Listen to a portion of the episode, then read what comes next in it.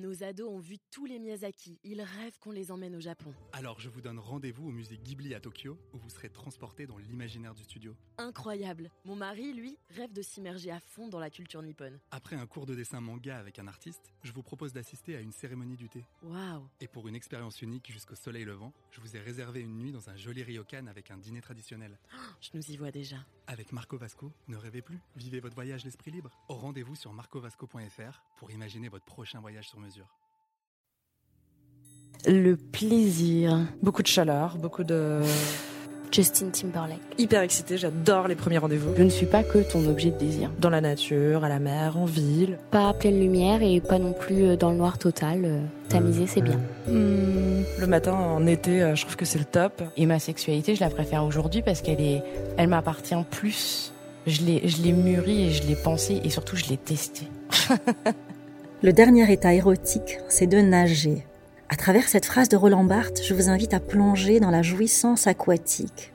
Se baigner les seins nus, sentir la caresse des vagues sur sa peau, saisir le vif d'une immersion qui revigore. L'eau appelle la sensualité, l'eau casse nos rigidités, libère le corps et nous redonne une fluidité interne propice au plaisir. L'eau qui nous détend et nous énergise à la fois, nous ancre dans l'instant. Encore aujourd'hui, dans de nombreux pays, pour les femmes, nager reste subversif. Je suis Dalila Kershouch, grand reporter à Madame Figaro, et vous écoutez un podcast nommé Désir. Dans chaque épisode, je vous invite à rencontrer des femmes engagées qui ont mis leur corps au cœur de leur émancipation. Chantal Thomas, vous êtes une des trop rares universitaires françaises à vous intéresser au corps. Vous êtes une spécialiste du XVIIIe siècle, de Sade, de Casanova et de Marie-Antoinette. On vous connaît surtout pour votre roman Les Adieux à la Reine, qui a reçu le prix Féminin en 2002, qui a été adapté au cinéma par Benoît Jacot. Bonjour Chantal Thomas. Bonjour. Vous avez publié un merveilleux roman introspectif, très personnel, en forme d'histoire d'eau. Dans Souvenir de la marée basse, paru aux éditions du Seuil, vous nous immergez dans la sensualité libératrice de la natation. Au fil des pages, on suit le sillage de votre mère, Jackie, qui nageait pour échapper à sa condition de femme au foyer. Dans la mer, à contre-courant de son époque, elle expérimentait une forme de sensualité secrète. Ma mère a deux visages, écrivez-vous. Son visage de maison, obscur, et son visage de natation, lumineux. Chantal Thomas, à travers sa passion pour l'océan, votre mère vous a-t-elle transmis une forme d'héritage sensuel? J'ai pas tout de suite euh, senti ça, je dois dire. J'ai eu l'impression que, bon, je, grandissais à Arcachon, au bord de l'eau, et j'avais le sentiment que la plage m'appartenait et que tout ce que le bord de mer ou l'écume, le sable me suggérait était mon invention. Ça a créé entre ma mère et moi une sorte de rapport euh, à la fois euh, souple et d'amitié un peu lointaine ou distante ou changeante. Elle nageait et moi, de mon côté, je jouais dans les vagues. Petite fille, quel espace de liberté, justement, la plage et la mer ouvraient-elles pour vous?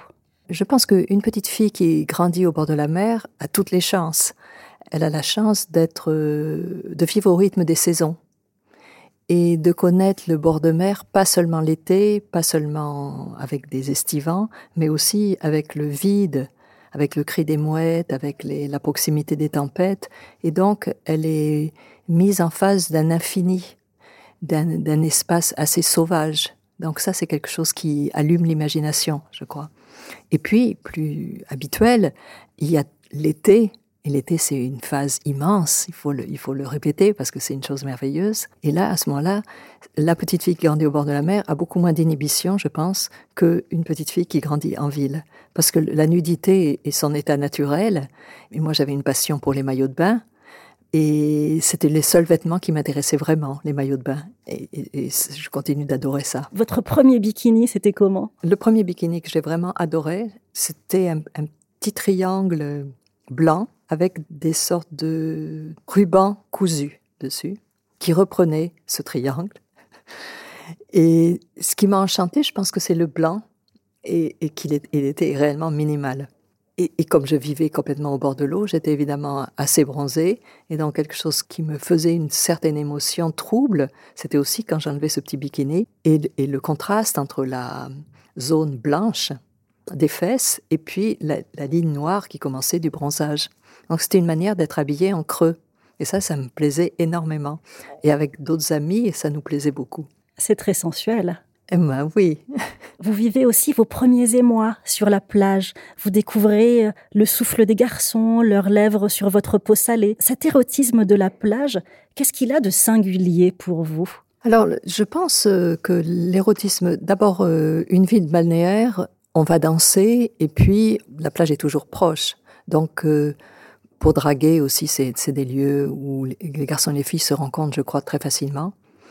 Et ensuite, passer de la danse aux caresses, traîner la nuit, je pense que ça se fait beaucoup plus facilement euh, en, bord de mer, sur la plage, dans la chaleur de l'été, dans le vent, que dans une boîte de nuit, dans une ville. Après, surtout quand on est très jeune, après, il faut chercher un endroit. Là, c'est comme si la nature nous, nous protège. Dans l'eau comme dans l'amour, il y a une forme d'abandon aussi. Vous avez aussi cette très jolie phrase, lorsque nous entrons dans l'eau, nous ne nous possédons plus. On fait confiance à quelque chose qui vous déborde. Donc je pense que moi j'ai eu le sentiment d'être éduquée plus par le bord de mer que par ma mère, ah, beaucoup plus. Parce qu'il y a une leçon de certains paysages. Et entre autres, le bord de mer, en tout cas, la mer, m'a donné une confiance en moi, une confiance physique que, d'autres personnes n'ont pas et aussi un, certain rapport de confiance euh, en l'autre. Contrairement à, beaucoup d'histoires, hélas, tristes, ou alors à des cauchemars, où euh, j'ai pas une vision tragique ni angoissée de l'eau. Pas du tout. Parce que je, je pense que ça ne peut ne m'apporter que du bien.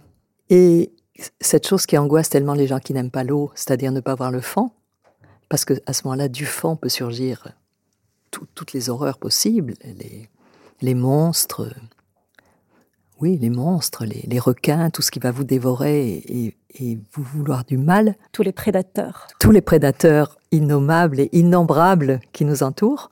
Pour moi, moi, j'ai jamais pensé ça. Ne pas voir le fond, mais, mais indifférent. Je me suis baignée dans des eaux euh, où alors vraiment on voyait pas du tout le fond. Je pense, euh, quand j'étais en Argentine, je me suis baignée dans les eaux du, du fleuve Tigray qui est, euh, voyez, c'est ces eaux comme l'Amazone. Euh, euh, Boueuse. oui, c'est ça, beige, beige cuivre, donc très coloré, mais opaque. Donc là, il faut faire confiance. Ah oui, ça ne vous inquiétait pas du tout Non, non. Mais c'est pareil avec les personnes, finalement.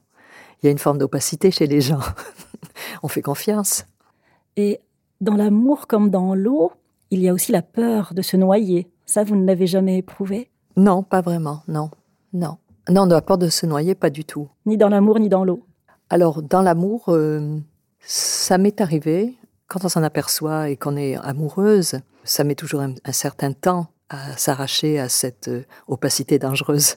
Il faut un certain temps. ou alors rompre tout de suite.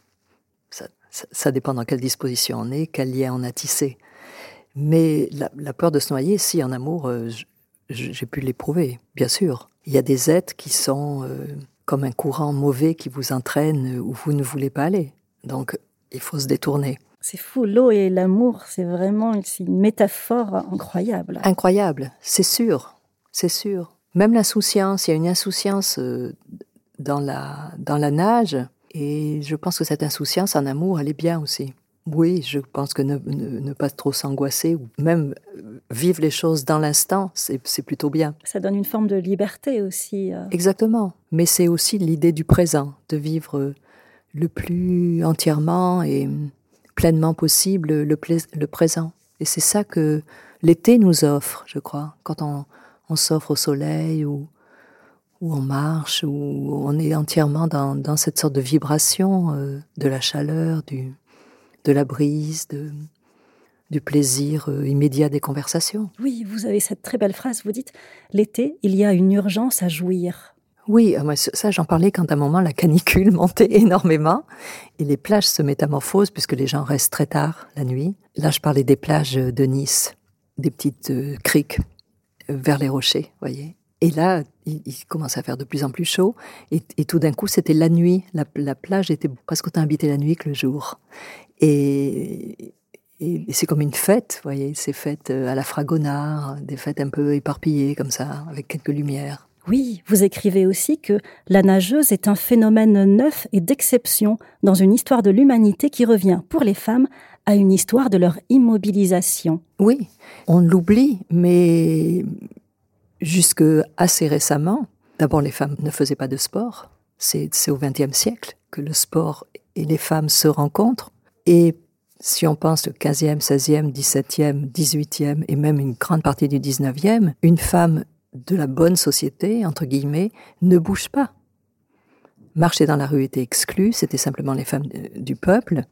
Et donc la société pour les femmes était divisée entre celles qui étaient comme momifiées et qui incarnaient un certain idéal de beauté et qui étaient des mères avant tout, et puis les femmes qui travaillaient et qui, elles, travaillaient tout le temps. Dans les deux cas, ou bien on est traité comme une sorte d'objet esthétique ou de reproduction, ou bien on est une machine à fournir et à produire. Ça vous interdit l'accès à cet espace merveilleux qui est juste le plaisir de bouger pour bouger. Nager dans l'histoire des femmes, est-ce que c'est aussi, est-ce que c'est pas une forme de rébellion? C'est d'abord à beaucoup de, de niveaux une découverte de soi-même. D'abord parce qu'il y a ce contact, euh, cette immersion entière du corps dans l'eau, qui fait que c'est une caresse euh, qui vraiment euh, s'insinue partout, qui vous dépasse. Donc ça, c'est un bonheur. Mais aussi, c'est un certain apprentissage de sa nudité, et d'une nudité qui n'est pas donnée pour le regard de l'autre, pour le regard de l'amant ou de l'amante, c'est une nudité pour soi. Et je pense aussi qu'il y a une autre dimension très importante dans nager, et j'aime insister là-dessus parce que c'est une valeur euh, essentielle, je pense, spirituellement, c'est le silence. Et nager nous, met, j'allais dire, nous plonge dans un, certain type de silence où, où il y a juste le, très léger clapotis de nos mains rencontrant l'eau et de nos pieds, et puis euh, les oiseaux ou le bruit d'un bateau mais c'est une forme de silence, en tout cas c'est une musicalité. Et, c'est une musicalité qui est, alors là, en effet, extrêmement libératrice et qui vraiment vous libère euh, et du quotidien et de ce bruit continuel euh, de nos vies et qui nous transporte magiquement très loin. La liberté aussi est un thème euh, sur lequel vous avez beaucoup travaillé. Comment est-ce que vous êtes passé des plaisirs de la natation aux libertins du XVIIIe siècle que vous avez étudié en tant qu'historienne. Euh, vous dites, dans libertinage, libertinage contient le mot nage. Non, mais je suis, pas, je suis passée de... Oui. je suis passée de la nage au libertinage. J'adore. J'ai commencé de lire euh, les libertins vers 17-18 euh, ans. Et, je trouve que hum, mon apprentissage de, nageuse, qui, d'une certaine façon ne fait que passer et, flotte et, et ne s'attarde pas me, prédisposer à la lecture de, textes comme Sade ou Casanova. Et, mais pas seulement ça, le, aussi d'avoir grandi à Arcachon, mais aussi j'ai fait mes études à Bordeaux, qui est vraiment la ville du XVIIIe siècle. Juste se promener dans les rues ou dans les allées de Tournai ou le long des quais, on comprend vraiment de quoi est fait euh, la beauté du XVIIIe. Elle est faite d'un esprit de légèreté et d'une sorte d'élégance euh, naturelle et d'un sens de l'ellipse. C'est tout sauf la lourdeur, la pesanteur, euh, l'angoisse qui vous fige. C'est le contraire. C'est la musique qui s'envole, comme Mozart, voyez. Donc, euh, oui, là, il y avait une continuité. Quel est pour vous le plus beau texte érotique que vous ayez lu? Ça, c'est vraiment difficile. Le plus beau texte érotique, pour moi, c'est Bataille qui les a écrits. Je pense euh, Histoire de l'œil, par exemple, ou oui, c'est Bataille. Pourquoi? Qu'est-ce qui vous a plu dans? Parce que je pense que c'est une sorte de vision euh, extrême et aussi philosophique, une sorte de... Il y a quelque chose d'un comme un mysticisme renversé. J'ai trouvé ça très beau. Un mysticisme renversé. Oui, c'est-à-dire que c'est une forme d'adoration, vous voyez, d'adoration du corps, d'adoration de l'excès érotique, mais évidemment dans un acte charnel, pas vers Dieu. Le plaisir et l'érotisme sont au cœur de votre œuvre littéraire. Pourquoi ce choix? Ah, Ça, euh, Je pense que c'est la chose la plus importante, le plaisir, vous voyez. je pense même que le, plaisir intellectuel euh, fait partie des, données hédonistes, encore une fois, épicuriennes, auxquelles on devrait vraiment penser. Parce que je, suis convaincue que le, le plaisir euh, le plus sensuel, le plaisir immédiat des caresses, le plaisir de découvrir le corps de quelqu'un est beaucoup plus fort s'il y a euh, une, sorte de, de, résonance euh, intellectuelle euh, dans ces actes ou dans ces moments. Donc le plaisir du corps et de l'esprit sont liés pour vous. Ah oui, ah oui, oui, oui. Cette idée que le corps va de son côté et que l'esprit de l'autre, je trouve ça vraiment triste, quoi. C'est une vision très occidentale. Mais oui. du corps et de l'esprit. Mais oui, vous avez raison. Je pense qu'il y a beaucoup d'autres euh, visions, beaucoup d'autres poèmes orientaux en particulier, où les deux sont totalement fusionnels, qui, est quelque chose qui s'est perdu ici, ou qui, qui, se retrouve maintenant peut-être, mais qui n'était pas... Je pense par exemple à un auteur, euh, une, une écrivaine comme Colette, tout à l'heure, quand vous m'avez parlé de, vous m'avez demandé quel était le texte le plus érotique, j'aurais pu dire Colette, mais c'est pas des textes directement érotiques. C'est des textes à la sensualité diffuse. Et, c'est aussi fort. Et Colette, justement, elle est un écrivain qui euh, euh, ne sépare pas la jouissance de l'esprit de la jouissance euh, du corps, et surtout, et c'est pourquoi on, le sent, de la jouissance des phrases. Parce que l'élément un, écrivain nous parle sensuellement et érotiquement si ses phrases euh, ont cette ampleur et cette euh, matérialité. Colette, il y a un velouté dans ses phrases. C'est vrai que dans votre roman aussi, il y a une sorte de sensualité aquatique qui se dégage et dans laquelle on, flotte, on plonge, on s'immerge. Passer de l'écriture des essais à l'écriture de romans, c'est ça, je pense. C'est aller plus loin, euh, se donner plus de, loisirs euh, dans ce sens-là, dans le sens d'un travail des mots qui soit aussi une, manière d'être en communication directe avec le corps du lecteur et avec ses fantasmes. Vous écrivez avec votre corps? Oui, sans doute. oui, oui. Dans une écoute euh, musical, ce qui est le corps aussi. Ça vous est arrivé d'écrire allongé sur votre lit? Ah Oui, c'est comme ça que j'écris, évidemment. Oui, c'est ce qu'il me semble aussi. Oui, c'est comme ça que j'écris. Oui, oui, je n'écris pas assise à, une table, non. Oui, vous avez besoin de libérer votre corps pour euh, libérer votre créativité. Oui, j'écris dans un avec, euh, vous voyez, j'aime qu'il y ait des fleurs près de moi, des bouquets, euh, près d'une fenêtre ouverte autant que possible. Et et, que ce soit un environnement un peu comme dans les tableaux de Matisse, un environnement euh, heureux, coloré, pas du tout du côté punitif. Il y a des écrivains qui aiment écrire d'abord selon des horaires très stricts. Il y a l'idée que de s'imposer une règle dure. Je, je, pense que ça peut donner des choses formidables hein, et que c'est dans leur économie d'écriture. La mienne, elle est exactement à l'opposé. Vous écrivez avec tous vos sens en éveil. Oui, mais surtout celui du langage, faut bien le dire. C'est quand même de quoi il s'agit à ce moment-là. Vous aimez aussi les bains matinaux qui revigorent. Ça, ça m'a beaucoup plu. Vous dites, vous ressortez de l'eau galvanisée avec la sensation de posséder en vous d'incroyables réserves de puissance. Nager, est-ce que cela vous a aidé à vous affirmer? Une chose que j'écris, c'est que je me souviens pas quand j'ai commencé de savoir nager et cette sorte de date fatidique ou de passage fatidique que les enfants, euh, ou même les grandes personnes, euh, traversent quand ils ont appris à nager en piscine, puisqu'on passe du petit bain au grand bain. Il y a plusieurs amis qui m'ont envoyé des photographies de ça, les petits bains, les grands bains. Parce que quand on grandit ou qu'on apprend même à marcher, j'ai appris à marcher euh, dans l'eau. Donc, je rampais, nageais. Vous voyez, toutes ces activités se font d'une manière assez confuse. Et, donc, sans doute, oui, j'ai eu l'impression d'affirmer, de m'affirmer, mais pas de m'affirmer contre, de m'affirmer avec, de m'affirmer avec les éléments, avec le. Ça, c'est une, des choses qu'on apprend. C'est pas la peine de nager comme un fou contre les courants, ou il faut mieux nager avec et puis euh, jouer. Je pense que plutôt que m'affirmer, j'ai appris à jouer. j'ai mieux ça.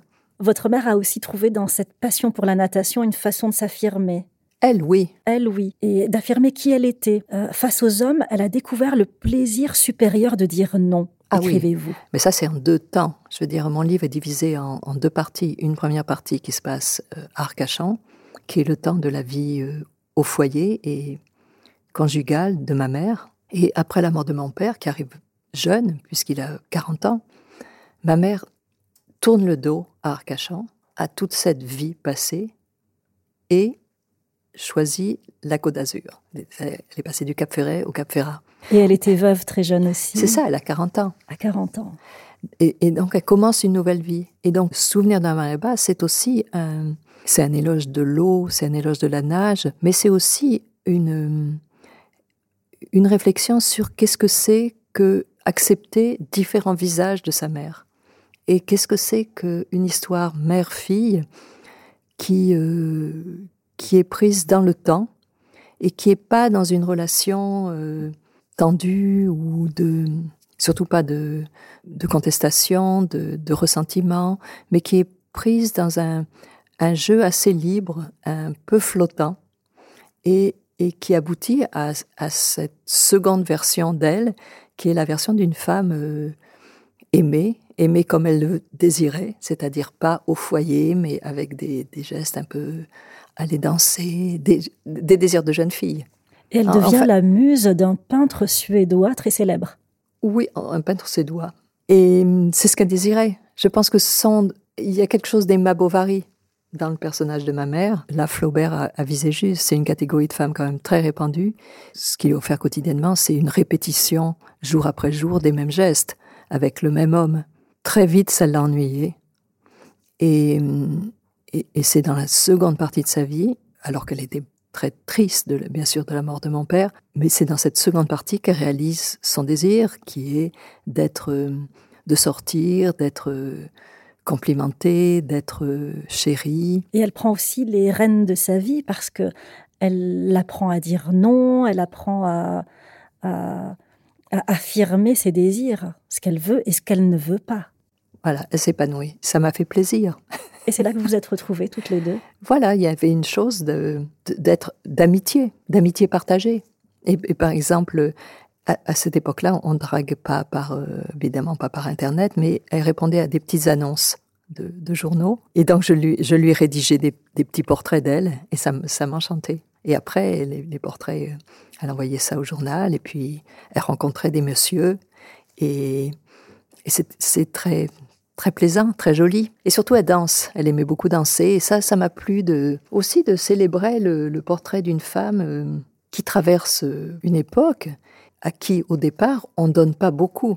Parce que les, femmes de, cette génération, d'abord, faisaient peu d'études. C'était exceptionnel, les, milieux où on faisait des études. Et elle, elle était très douée pour les langues, par exemple. Elle n'a a jamais pu le matérialiser. Et, et, et donc, j'ai aimé tracer le portrait d'une femme euh, qui, euh, avec les, les possibilités qu'elle a, réussit à, à s'épanouir vraiment. Et la nage a joué un rôle essentiel. Elle s'est émancipée grâce à son corps. Mais tout de suite, elle était franchement une jeune fille extrêmement euh, sûre d'elle physiquement. Après, l'état de femme mariée, a limité ses ébats et c'est plus tard qu'elle a retrouvé cette vitalité, cette gaieté aussi. Jeune, elle était audacieuse. Ensuite, la vie de femme mariée, elle s'est un peu éteinte et, et ensuite voilà. elle a vu, vécu une explosion du désir où là vraiment elle, Mais elle s'est découverte. Elle aurait pu euh, crouler après euh, être veuve à, à, 40 ans ou se résigner. Elle était vraiment une, une personne qui ne se résigne pas. Et ça, c'est quelque chose de, de très très très très beau. Il y a une vitalité il y a une vitalité. Et en écrivant ce livre, il est sûr que j'avais envie de faire passer quelque chose de, de sa vitalité, la sienne, celle qu'elle m'a transmise, parce que je l'admets maintenant, elle m'a transmis ça, et euh, une sorte de d'élan intempestif et sans, sans retenue et sans culpabilité. Une spontanéité. Voilà, euh, voilà. Oui. Vivante. Et Exactement. Quelque chose d'extraordinaire. Quelque chose d'extraordinairement juvénile cette aspiration à la liberté, à, à, être qui on a envie d'être. Il y a de plus en plus de femmes dans le monde arabe, en Algérie ou en Iran, oui. par exemple, qui revendiquent la liberté de se mettre en maillot de bain oui, sur la plage et de se baigner. En quoi est-ce que leur combat vous touche? Ah, mais il me touche vraiment. Cet été, par exemple, il y a eu tout une, un mouvement des femmes pour porter le bikini euh, en Algérie. Oui, en Algérie, sur la plage d'Annaba. Absolument. J'ai écouté leurs interviews, j'ai j'ai été très sensible aussi à la difficulté pour ces femmes de non seulement de s'exposer à, moitié nues, mais de sortir la nuit seules, de voyager seules, de, vivre hors du regard euh, oppressif des hommes, qu'il s'agisse des maris, des frères, des pères. Donc oui, je suis fondamentaliste. Exactement. Donc oui, je suis très sensible à, à ça parce que j'ai écrit un livre qui s'appelle Comment supporter sa liberté, qui est un essai sur euh, Qu'est-ce qu'on fait notre liberté? Parce qu'on pense toujours à la liberté comme une lutte contre une forteresse. Mais une fois qu'on l'a, cette liberté, il faut vraiment en profiter. Et donc, en écrivant ce livre, j'avais le sentiment de continuer comment supporter sa liberté. Et donc, euh, oui, je, trouve que cette femme, ma mère, qui nage, qui, s'autorise le droit de sauter dans le grand canal et qui euh, fait fi euh, des interdits, elle me relie aux luttes actuelles des femmes. À toutes ces féministes dans le monde qui se battent pour leur liberté. Pour leur liberté, c'est aussi quelque chose que la nage, et c'est pourquoi les sociétés fondamentalistes interdisent la nage aux femmes, parce que je pense, c'est une manière de penser que notre corps nous appartient, et que peut-être par cette pratique euh, d'abandon, on va découvrir qu'on n'est pas obligé de vivre dans la dépendance d'un homme. Et je pense que c'est en ça, parce que sinon il n'y a aucun sens, je veux dire, quand que ce soit si interdit, que ça continue de l'être. Je pense que c'est en ça que ça paraît dangereux. Une école dangereuse. Merci Chantal Thomas. Merci Dalida. Plongée dans le magnifique roman de Chantal Thomas, Souvenir de la marée basse, paru aux éditions du Seuil et qui existe en poche aux éditions Point. Je suis Dalila Kershouch et vous venez d'écouter Désir by Madame Figaro. Suivez-nous et abonnez-vous à l'émission sur toutes les applications de podcast iTunes, Deezer, SoundCloud, YouTube et Google Podcast. Vous pouvez aussi suivre Madame Figaro sur Facebook, Twitter, at Madame Figaro et sur Instagram, at Madame Figaro FR. Ce podcast Madame Figaro est réalisé avec Louis Média. À bientôt pour un nouvel épisode. Et d'ici là surtout, écoutez vos désirs.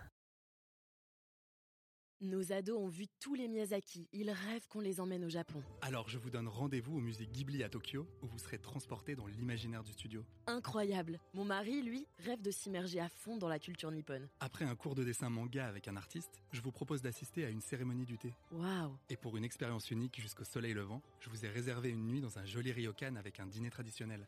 je nous y vois déjà. Avec Marco Vasco, ne rêvez plus, vivez votre voyage l'esprit libre. Au rendez-vous sur marcovasco.fr pour imaginer votre prochain voyage sur mesure.